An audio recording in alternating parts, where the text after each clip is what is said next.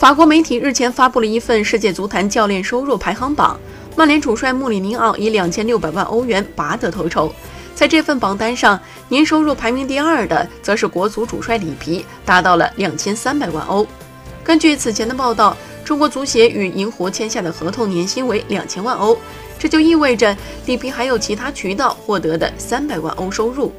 当然，里皮的年收入中，其担任恒大足校顾问的收入就达到了一千五百五十万欧。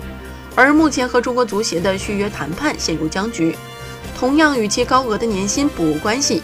年收入排名第三的教练则是马竞主帅西蒙尼，达到了两千两百万欧，甚至超越执教同城对手皇马的齐达内。齐达内的年收入为两千一百万欧。